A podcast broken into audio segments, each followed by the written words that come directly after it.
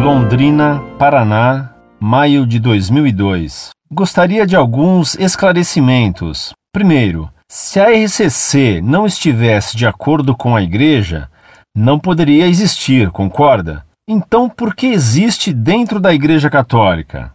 Segundo, na sua opinião, em que a RCC contradiz a Bíblia? Na minha opinião, só é a religião católica sem pôr nem tirar nada. O que pode ocorrer são erros e exageros dos praticantes, concorda? Sim, não, por quê? Forte abraço.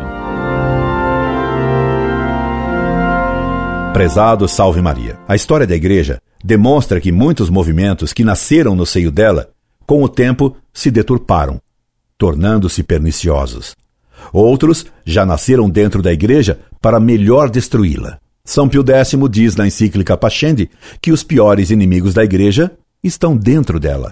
Isto corresponde à parábola de Cristo ensinando que Deus plantou trigo, a boa doutrina, num campo, na igreja, mas que à noite, escondidamente, veio o inimigo, o demônio, e plantou joio, a heresia, no meio do trigo.